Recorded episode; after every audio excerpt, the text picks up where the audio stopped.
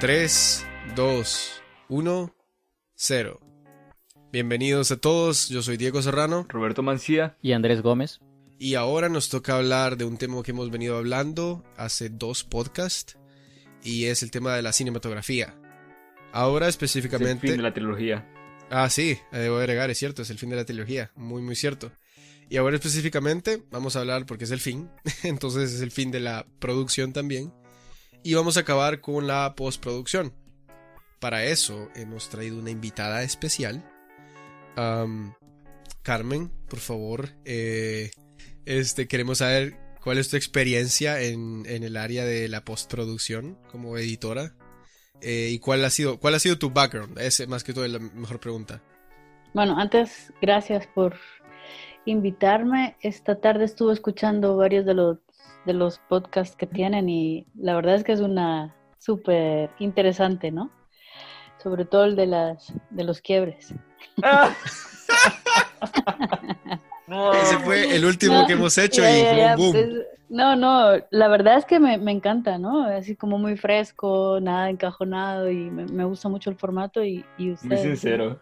Sí, sí, gracias. Y gracias por invitarme. Pues yo llevo más o menos como unos 20 años tal vez montando, editando. Y sobre todo, bueno, salí de la escuela de cine en San Francisco en el 2000 y por cosas de parejas y amores me fui para España. Y ahí empecé a trabajar, ahí sobre todo trabajé en Barcelona en el área de, o en el campo de documental durante muchos Oh, años. Ok. Y trabajé con la Universidad Autónoma de Barcelona en el en el máster que tienen de documental de autor, documental creativo creo que se llama. Mm. Y luego también hice bastante museística en los últimos años, eh, como exposiciones, multimedia. Ahí también hice bastante, bueno, hice de coordinadora de, postproducción, ayudante de realización, pero sobre todo coordinando toda la parte de postpo para esas presentaciones. Videoarte hice un poquito también. Am, ¿Qué más? Y luego ya empezó a salir un poco más de como de trabajo aquí en El Salvador y pues me, regresé para El Salvador a, trabajar un poco ficción. Ficción en El Salvador, eso es bien. Finalmente, películas. Amén. ¿Cómo Ujú. Bueno, todas son películas, Diego. Sí, sí. Eh, Pero me, me refiero de, de ficción, digamos que en plan ya como algo de, de más de cine. Sí, más narrativo, así, de autor, ficción además, como tal, pues eh, aquí en El Salvador es lo más que he hecho. Eh, desde el 2016 creo, y ya me mudé en el 17 porque pues tenía más trabajo aquí de montaje que en Barcelona. Allá, después de la crisis que hubo en el 2010, pues allá el trabajo bajó bastante. Y- Wow, ok. Ujú. Pues ya me quedé, pero sí, hice sobre, allá hice sobre todo documental y, y museos. O sea, Wow. Para que vean que realmente, realmente es bastante experimentada en el área. O sea, Sí. eh, no es cosa sencilla, pues. O sea, no es cosa No, que estés no es hablando. cualquiera. Claro, claro, no es cosa, cosa seria, señores, cosa seria. Cosa seria, cosa seria. Sí, No, y realmente me seria no mucho, interesa. pero-. Sí, no, pero de, de- me interesa saber eh, si, si hay como ejemplo de alguna película o cortometrajes, porque yo sé que en El Salvador se hacen muchos cortometrajes, también ha hecho muchas películas o colaboraciones. Eh, ¿en, qué, ¿En qué producciones has trabajado allá en El Salvador, así como editora? Am, en El Salvador he estado en, a ver, por orden cronológico te digo, una película que se llama Encuentros, que es de Noé Valladares, que todavía es un work in progress. Eh, he estado ah, con Volar, hice uno de los Mm, montajes ¿en de serio? Volar. ¡Wow! Eh, creo que fue la segunda versión. eh, Brenda vino a Barcelona y montamos allá. Hice, ¿cómo se llama? Lienzo en blanco. Hice Ok, aquí. Me suena. que es una buena. serie de tres capítulos. sí, es una serie, sí. Ujú, Encuentros, volar, lienzo en blanco, cómo cazar boas, que también es un work in progress. Eso lo he escuchado, pero no, no, Ujú, no sabía nada de eso. De Chimbolo. Luego he hecho La Travesía, que también Ah, en Travesía. Nueve Valladares. Eh, hice un corte de, el primer corte de Ambulantes, que ahora se llama Hoy, la película, de Ricardo Batz. Eso sí, no, eso sí no, la, no sé nada de eso, pero ajá. Ujú, Sí, está, acaba de salir ahora, estuvo en New York en un Oh, ok. festival y tuvo una mención honorífica.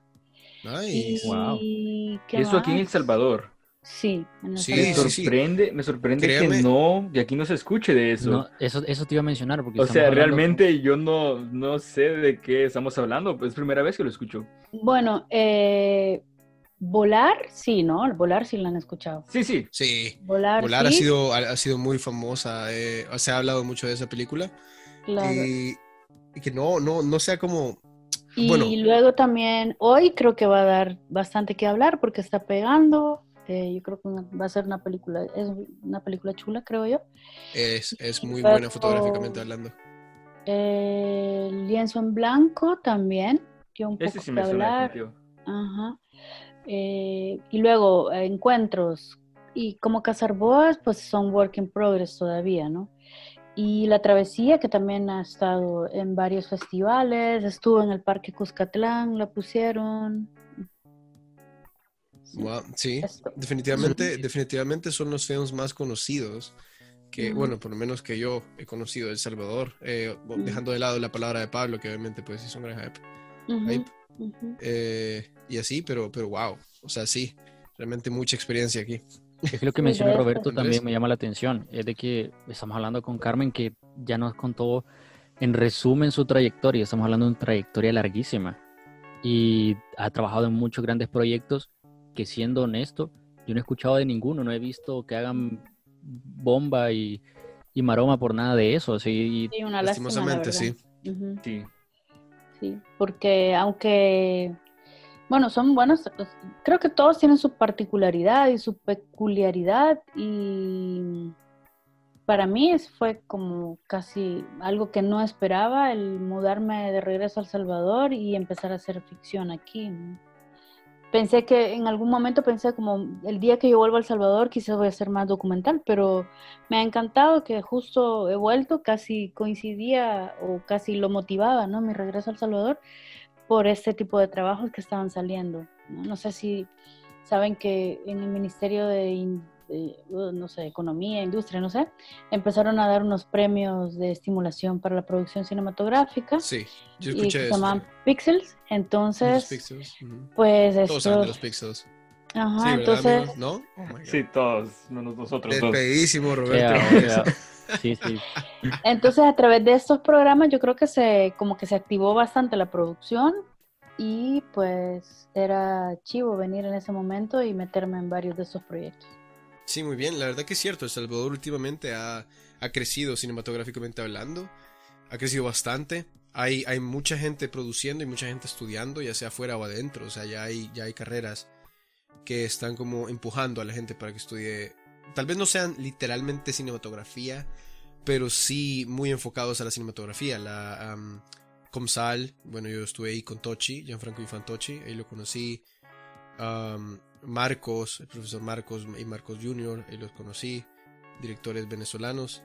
Em, igual la Mónica Herrera está impartiendo muchos cursos. La verdad sí, Sí, hay mucha gente también cine- que se está yendo a Cuba sí, para estudiar, está Estados Unidos, Canadá, Argentina. ajá, Londres también.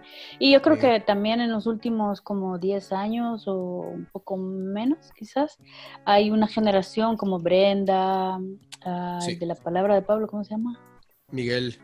No, am, No, no es no Miguel. Miguel es lo- Arturo, o sea, Brenda, Arturo, Arturo, Arturo, sí, Arturo. O sea, esta gente que ha vuelto de estudiar afuera y empiezan también ya a hacer como un poco más de trayectoria.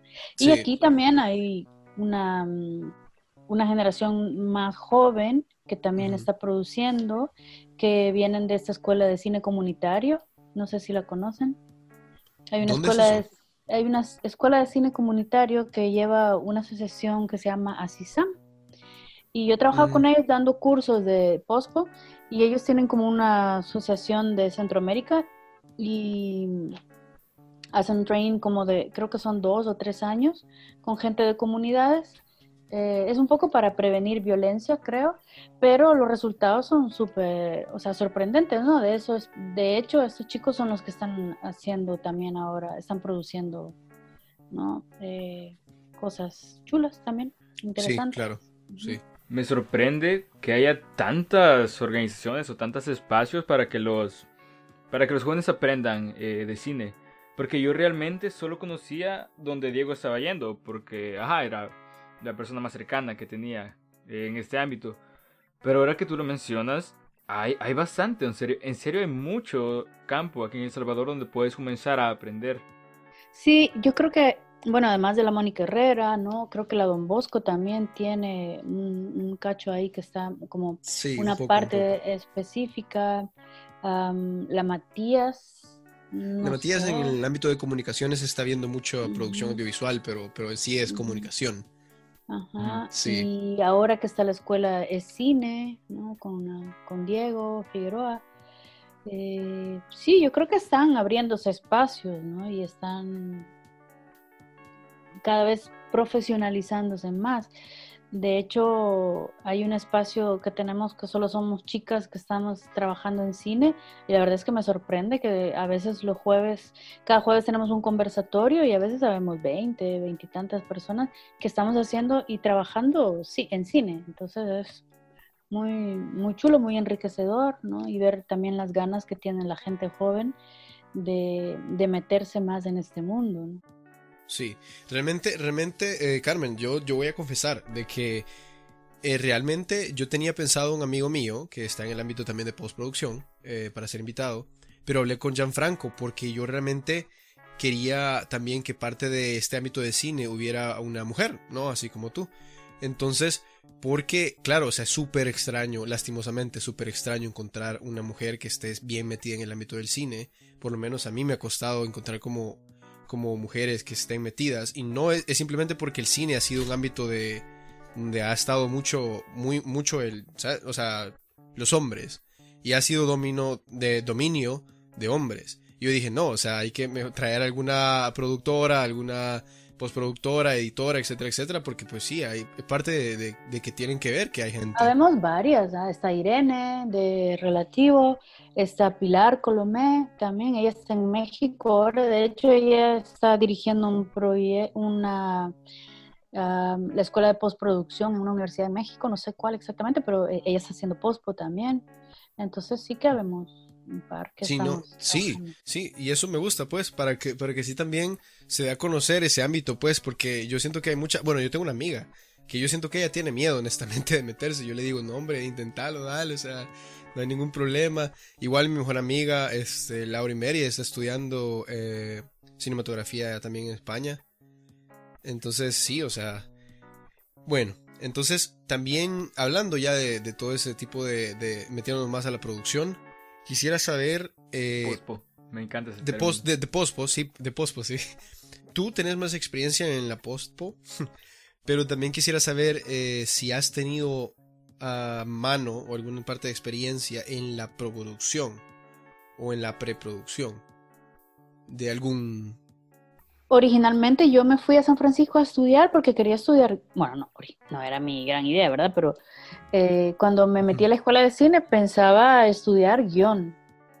Pero lo que pasa es que, claro, al ser un segundo idioma, el profesor me decía que iba a ser demasiado horrible para mí escribir diálogos, por ejemplo, porque yo no nací bilingüe, o sea, no me crecí. No natural.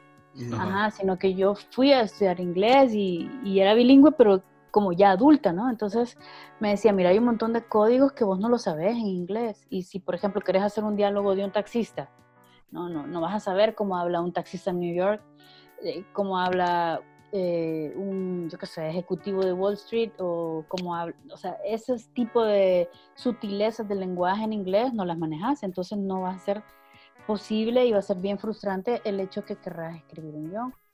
Entonces me dijo, escoge otra especialidad y si quieres venir a las clases de guion. Entonces, pues es que todo ha sido como muy casual, ¿verdad? Entonces fui a la, entonces me metí en post.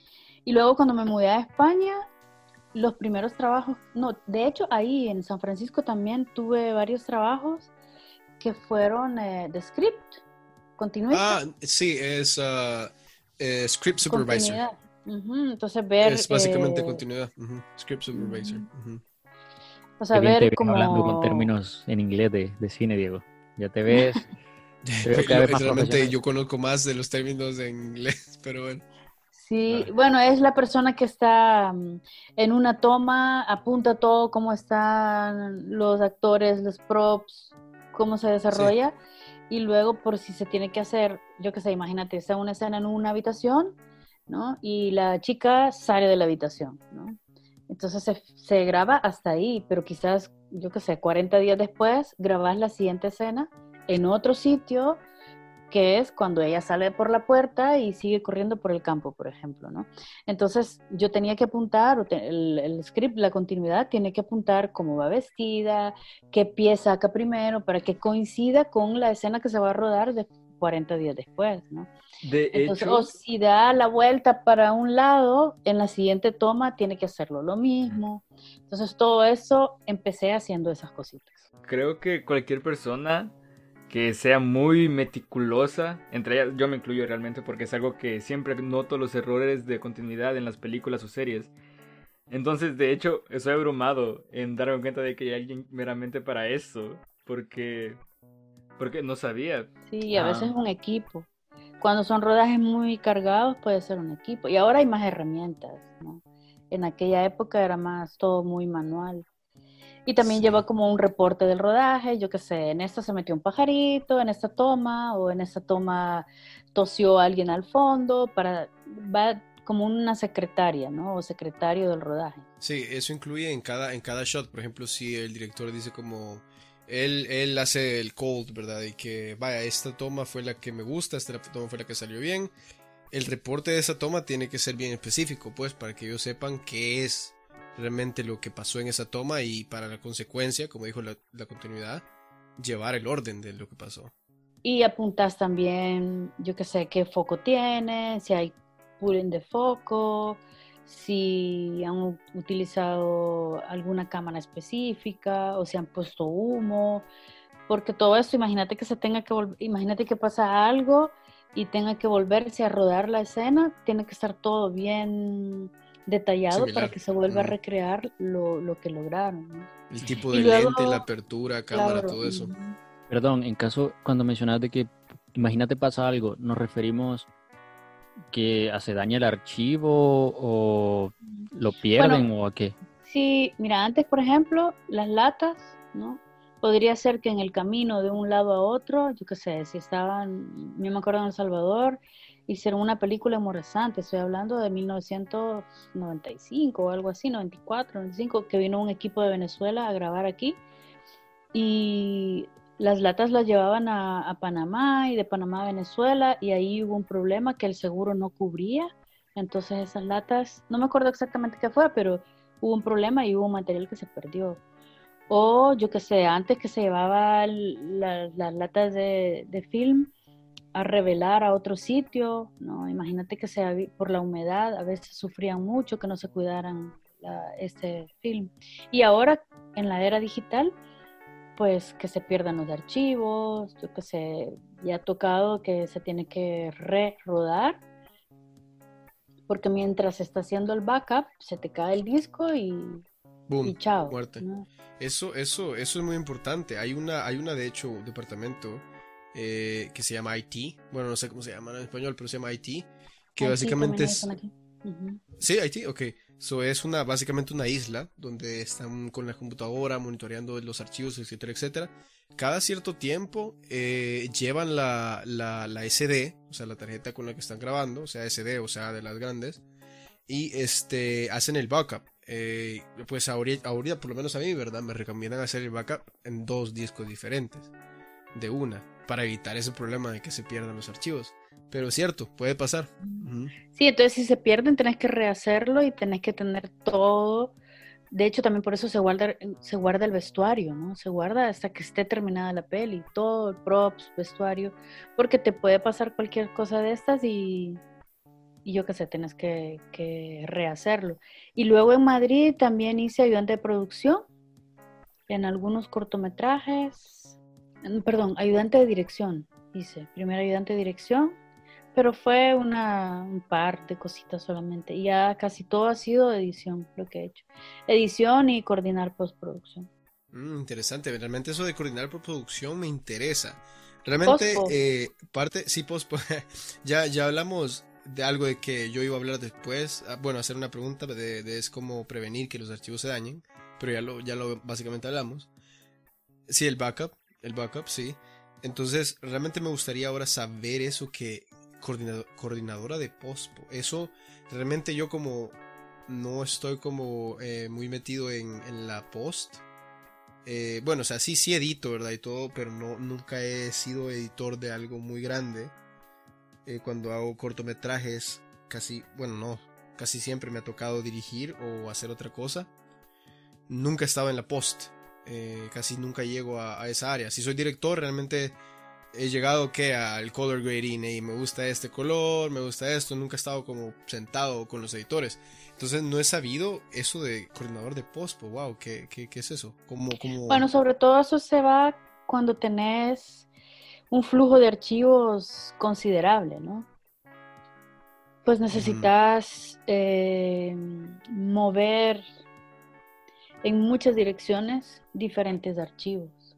Entonces necesitas a alguien que esté encargado, sería como la, figura del productor a la hora de rodaje, ¿no? es el equivalente, pero a la hora de eh, terminar la peli. Entonces, por ejemplo, em, en ficción sería pues la persona que está encargada de que el, el, que va a hacer el sonido tenga todos los archivos en el formato que necesita, ¿no? Eh, quien va a hacer la música, que tenga igual los formatos, los archivos Mix de se masterización.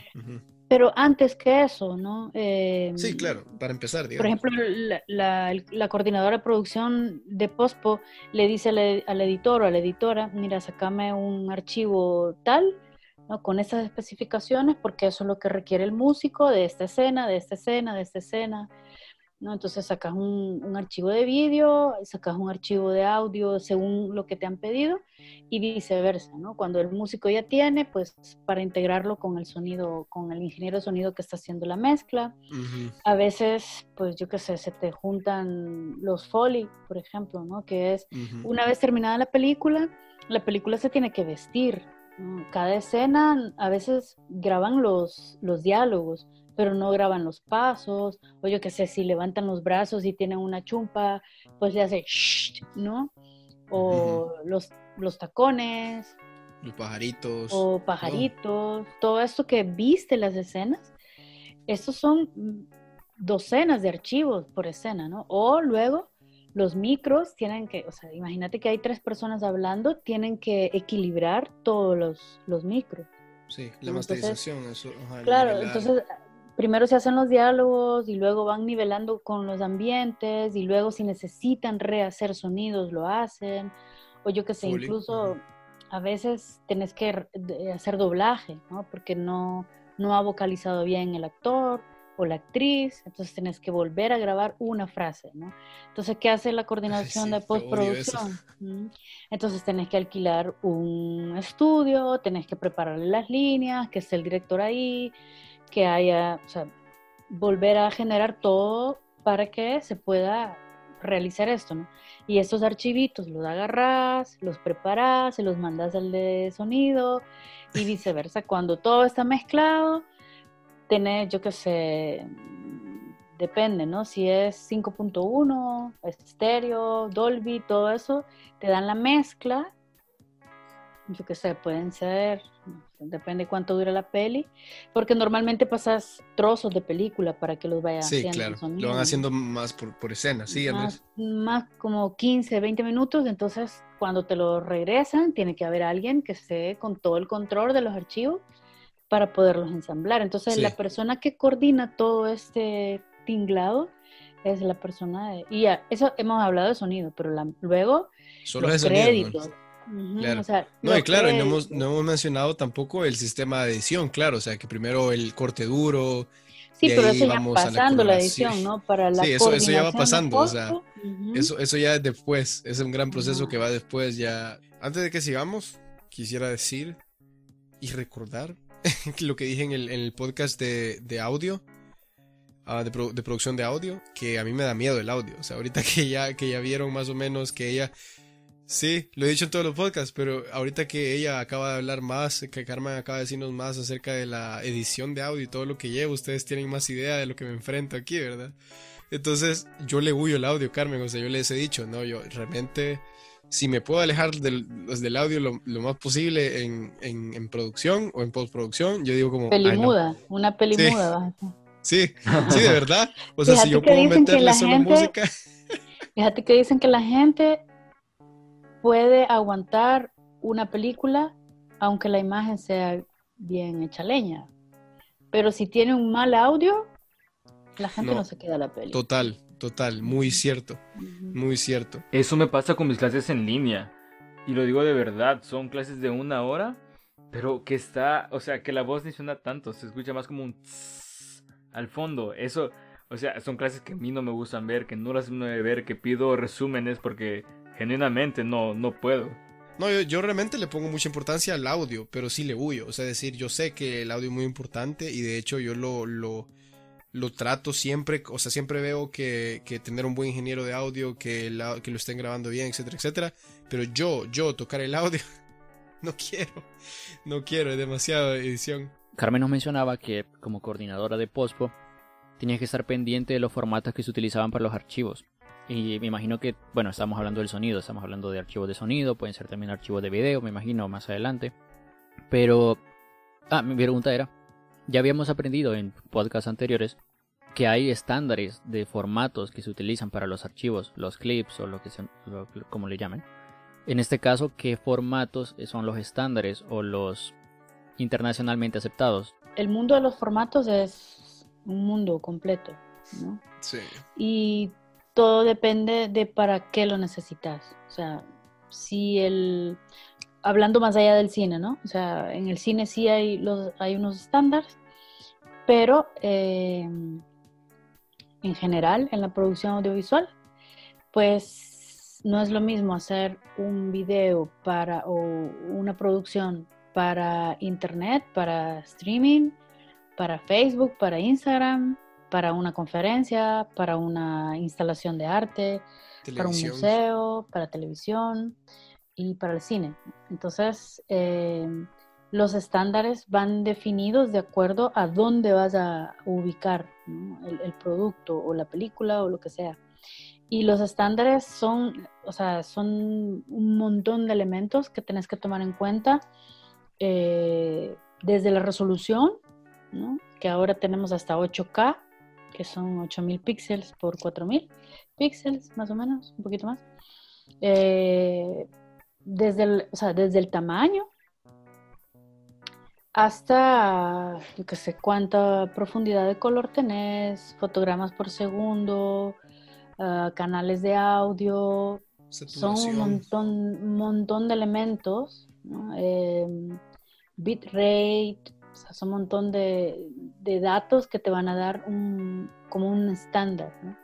Y ahora en el cine se proyecta desde, algo, desde un sistema que se llama DCP, que es básicamente todo el, el final, la película final, va en un disco duro, que el disco duro lo, lo, lo, lo transfiere ¿no? a, la, a la compu central del, del cine, de la sala de proyección, y desde ahí van lanzando, ¿no? Y, y también el DCP, dependiendo del DCP, del, del sistema que utiliza esa sala de cine, pues te van a decir qué tipo de formatos puede agarrar y qué tipo de otros formatos no va a agarrar. Pero sí, o sea, hablar de formatos es una cosa. No te he respondido la pregunta porque es como muy compleja Sí. para decirte, este es el tipo de, de archivo que, que tenemos, ¿no? A Sí, no nivel es- más, a nivel menos in- eh, industrial, podríamos hablar de que hay como el, el- hay unos estándares para, para YouTube, para Facebook, para Instagram, para Vimeo, son unos bastante parecidos, ¿no? Creo. y yo qué sé, puede ser un punto MU, un M4V o M, MP4. Entonces son como las familias de archivos que más o menos son estándares. Pero para el cine, pues hay otro montón. MPG2. Sí, no, es como el que se puede decir medirlo en metros o en pies. O sea, sí, sí. No, hay como elementos comunes, ¿no? Pero sí que varía un montón de... Hay muchos elementos. Y realmente, Andrés, yo creo que también, yo creo que, yo entiendo, sí es cierto, eh, hay de hecho muchos, mucha tecnología que programas de televisión, cine o, lo que sea ocupan para quemar, eh, o sea, no para quemar, pero bueno, nosotros aquí le podremos traducir como eso, pero como para cortar todo ese tipo de cosas.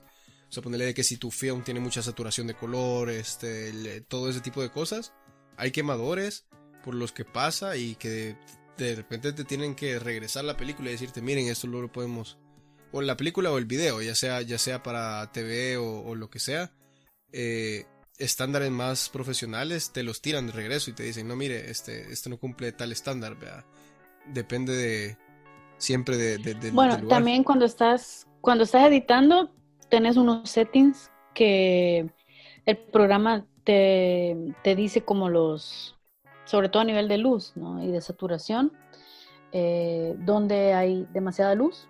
Entonces vos sabes que si hay una escena con demasiada luz y hay un agujero sin información, esa no la puedes utilizar porque luego tenés que hacer un tratamiento muy complicado eh, o casi es inservible. Entonces, pues tienes que, que valorar. Y luego pues lo que se acostumbra también es con el máster ya hecho, te vas al cine a hacer una prueba en sala, ¿no? porque también dependiendo de la proyección vos podés manejar a la hora de exportar toda la película, de pasarla a un tipo de archivo que te va a proyectar al cine, puedes hacer unos ajustes, que es creo que lo que estás hablando, eh, Diego, que al final puedes hacer algún tipo de ajuste de luminancia o de contraste o de color, de saturación, para que sea como pero no, eso no tiene que ver con estándar, sino que más bien con la proyección ¿no? que has visto y que, que sea lo que uno busca. Pues estoy entendiendo mal, pero en el podcast de producción musical hablábamos... Sí, es similar. De, eso iba a decir de los audífonos. En la canción escuchada en unos monitores, en unos audífonos especializados para que estén en plano, no va a sonar igual que en mis audífonos, que en los de Andrés, que en el celular, que en las bocinas del carro. Entonces supongo que es igual con las salas de cine, con los televisores y con todos estos dispositivos de, visualización del, de Sí, sí, es exactamente igual. O sea, por eso hay una hay un calibrado, ¿no? Eso que, mm, por ejemplo, que antes se le ponía antes a las películas se les ponía las, las barras. A veces cuando masterizas pones barras en la tele, no sé si todavía lo piden, pero antes te pedían en la, en la tele las barras y ¿no? porque la tele calibraba así, ¿no? Entonces así podías, o la tele, vos podías calibrar el contraste, el rojo, el azul, el gris, ¿verdad? para poder hacer la proyección de tu, de tu documental o de tu película. Ese era el objetivo de ponerle las barras eh, antes de la, de la, producción, ¿no? Y el pip es para calibrar también el sonido. Tenía que ir a, a un estándar de menos 12 o algo así para la tele para que pudieras, eh, pues ellos ya sabían cómo iba tu sonido. Eh, de hecho, también cuando mandas la película para que lo, le trabajen el sonido, cada rollo que se manda de peli o cada archivo tiene que ir con una señal de VIP para que sepas en qué frecuencia estás trabajando. Porque igual, ¿no? Si no, el, que está haciendo sonido no sabe si yo estoy trabajando súper arriba o muy abajo. Entonces él puede ir calibrando eh, eh, que todos los archivos vayan homogenizados, ¿no? Sí, sí. no, es un gran trabajo, señores. Es un gran trabajo que hay que llevar para esto. Postproducción realmente es una de las áreas más, de, bueno, realmente todo el, todo el área de, producción. Yo creo que en postpo lo que tenés son una infinidad de detallitos. Sí. Por eso era que la figura de, mm, de coordinación de postproducción a veces es importante porque son un montón de detalles técnicos, sobre todo, y que necesitan enganchar, ¿no? Y no solamente enganchar a nivel técnico, sino también a nivel de calendario, ¿no? A nivel de planificación. Luego hay un montón de reuniones que el director con el músico, el director con el ingeniero de sonido, el director con los actores si van a reactuar o van a hacer doblaje, eh, el director con el que hace Foley para que pueda, o sea, la peli no se termina cuando se termina la, grabación, porque se sigue creando, ¿no? El, el, sonido es todo un mundo donde seguís haciendo la película. Sí, no, de hecho, de hecho, ah, por eso, por eso es que se tardan bastante las películas en hacerse, pues. De hecho, volar, volar, eh, bueno, ya que pues tú trabajaste en volar, ¿cuánto tiempo se ha tardado volar? Yo realmente no le he llevado el track desde que yo me enteré de que estaba haciéndose, pero ¿cuánto se ha tardado volar? Ha sido más de... Más de cuatro, ya van para cuatro años, creo. Sí, ya va para cuatro años, sí. Volar ha sido una película que yo vengo esperando literalmente desde que comenzó. Eh, hacerse la producción, sí. Pero yo creo que vale la pena la espera. Sí, total, total. No, yo, yo por eso sigo pendiente de volar, porque yo desde que supe estoy esperándola. Y realmente creo que la, la, mayoría de mortales como nosotros, ¿verdad? Como Andrés y yo. También eh, soy mortal. mortales que no, no se refiere de, que... ya, ya, ya. Eh, realmente quizá evaluamos mucho más a los directores que a los actores, a las actrices y todo eso, pero siento que el trabajo más pesado o que al final de cuentas es el que termina dando toda la calidad que del proyecto está en la pospo, que son los editores de audio, lo que tú haces y todo eso de, las... Ajá. Siento que está muy vinculado a lo que se hace después. Es igual que este podcast. Ahorita van a escuchar todo y ellos están grabando, pero después hay que pues limpiar los audios, cortar. Quitarle mi tos. Quitar mi tos. Yo realmente por eso me muteo cada rato, porque todos son muy seguidos. Mm. Entonces hay un montón de maravillas que pasan después. Sí. Pues fíjate que es como que se replantea la película siempre que, que tenés un... El proceso es súper chulo porque eh, la persona ha escrito el guion, ¿no? O yo qué sé, quien ha dirigido, tiene en su cabeza una película, que es la que ha preproducido y la que ha producido. Pero no es lo mismo cuando la ves ya, ¿no? O sea, lo que se le llama el montaje de guion es tal y como el director o la directora quiso, se monta. Corte de dirección, corte de director. Entonces, eh, se monta tal y como estaba en el guion.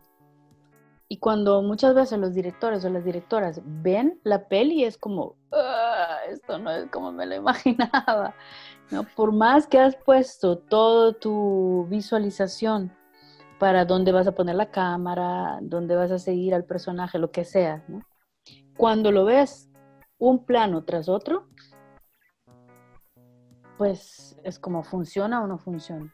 Entonces ahí empieza, ya no es tanto la edición técnica, sino que más bien la edición más de contenido. Es como si volvieras a escribir el, el guion. Sí, y, es lo que, y es lo que decíamos con Gianfranco la vez pasada, que estábamos diciendo la vez pasada con Gianfranco, de que ahí es donde vienen las decisiones fuertes, así como Kill Your Babies. O sea, que como no, y lo que decía Gianfranco es cierto, ¿no? No te puedes quedar, no te puedes enamorar de un plano. Exacto.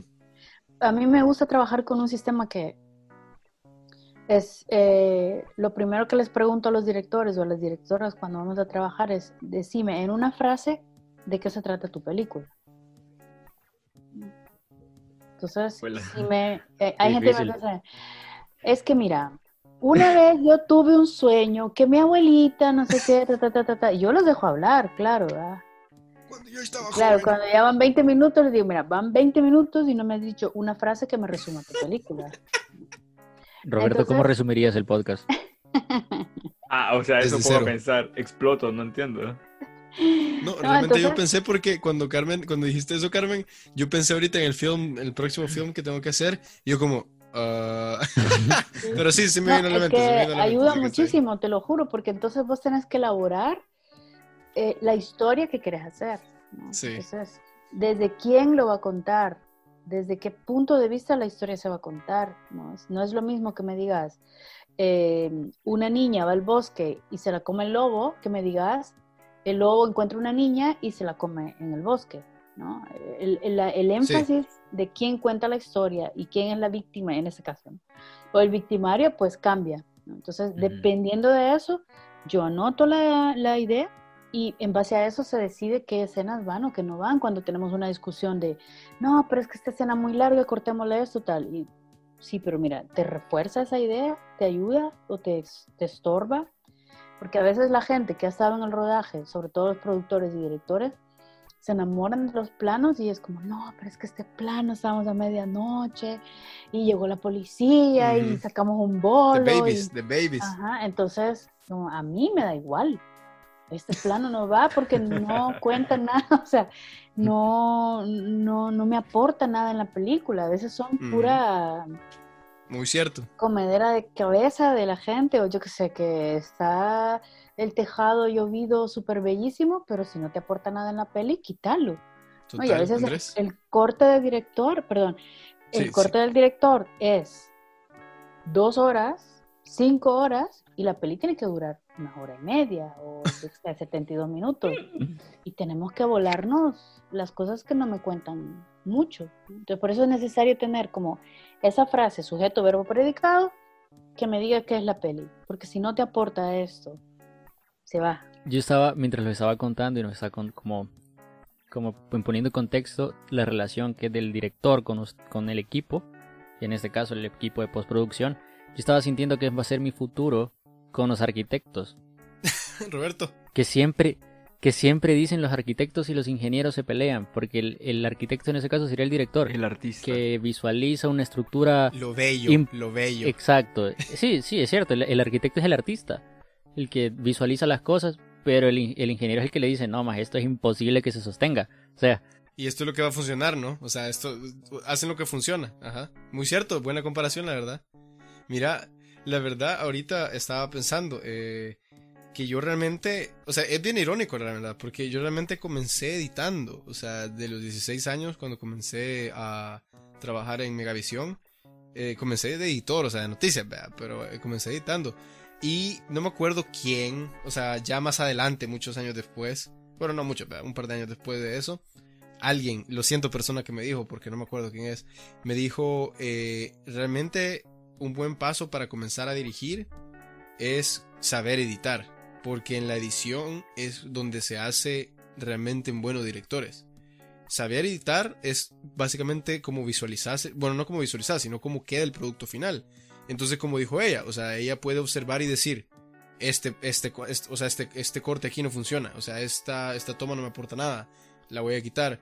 Entonces, eso también da experiencia para la gente que quiere como llegar a dirigir de decir, no, yo sé cómo se hace esto en la edición, creo que funcionaría cuando yo lo quiera poner en mi cortometraje o película. Te vas proyectando a, lo que quieres lograr, lo ves un poco más realista. Sí, es como lo que vos decías, yo estoy aprendiendo de estructuras y todo eso.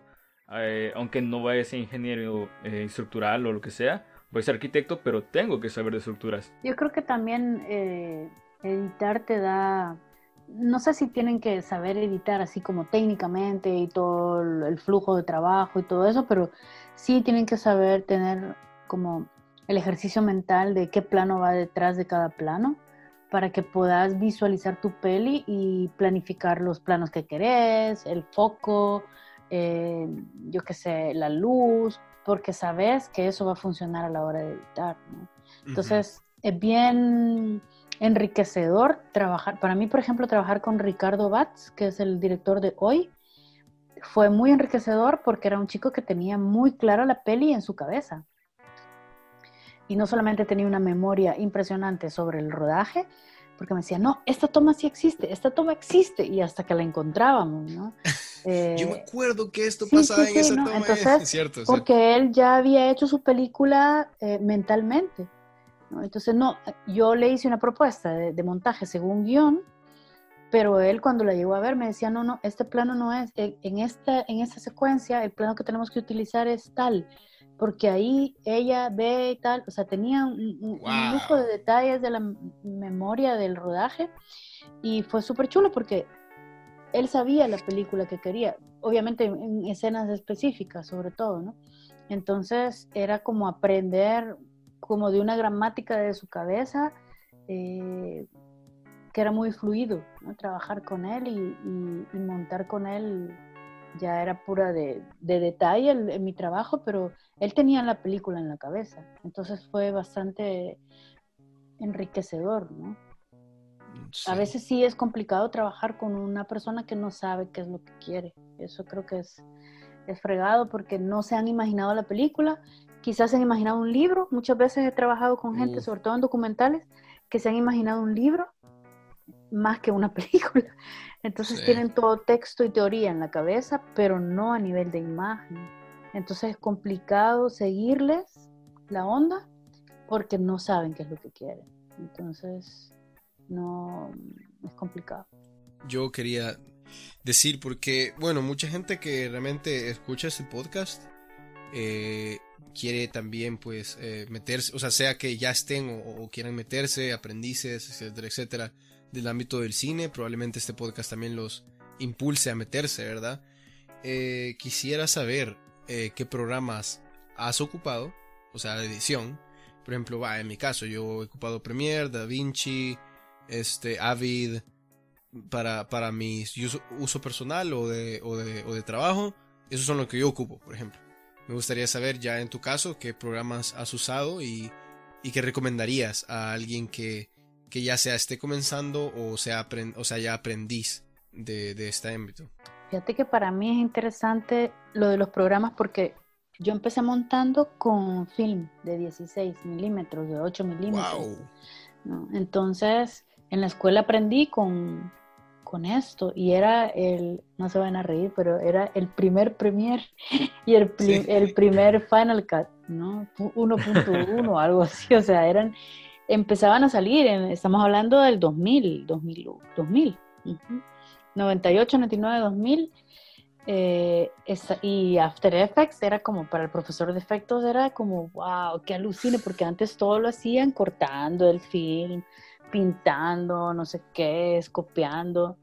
Y entonces mi generación en la escuela, en mi clase, fueron de las primeras que utilizaron Media 100, eh, Media 100, eh, que eran de los primeros programas que había para editar, Avid. Y luego ya empezamos con Final Cut, te digo, Final Cut, el primerito lo usé yo. Wow. lo más básico. Sí, no, creas, ¿ah? no, no, no es básico, nunca ha sido básico. Entonces, el punto que traigo eh, importante es que cuando has editado con, a ver dónde están las cajas, con la, con cinta, con estas, ¿no? Cuando has ah, editado con film, tenés toda la lógica de cómo editar. Entonces, los primeros programas de edición como Media 100, Avid, eh, Final Cut, Premiere en las primeras eh, eh, versiones, lo que hacían era llevar a, un software lo que vos hacías manualmente. O sea, de hecho antes tenía el, no me acuerdo cómo se llamaba, cuando estás en la ah. mesa de edición, Tongle, Tongle, Tingle, algo así. Uh, tenías una rueda, la máquina para, sí, la rueda, la rueda para tenías una rueda para pasar de fotograma a fotograma, o sea, y revisarlo y de un lado para otro, como una manivela, ¿no? Entonces, y eso lo tenía el programa al inicio, que vos ibas, entonces casi todo lo que era manual te lo llevaron a un software y era súper chulo trabajar con eso. Ahora, eh, hay muchos programas que son, yo les digo, como programas pollitos, ¿no? Que no te hacen para editar de verdad, te hacen para Movie Maker. No, no sé, no quiero decir marcas ni lo que sea, pero a veces siento como que lo hacen para gente que hace youtubers, ¿no? Que no saben absolutamente nada de edición, meten el video y ya está. Y para hacer algo más complicado de edición, de verdad, como nominar, hay toda una parte antes de meterte a editar, que es todo el login, la catalogación del material catalogal... Ay, no sé cómo se dice. ni yo, ni yo. El login. O sea, en inglés es el login. Entonces vos sabés ah, que...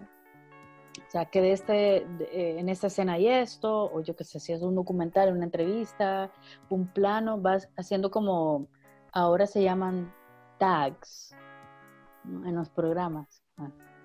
¿Qué es eso? ¿No? O sea, yo necesito saber, escena tal, ¿dónde está?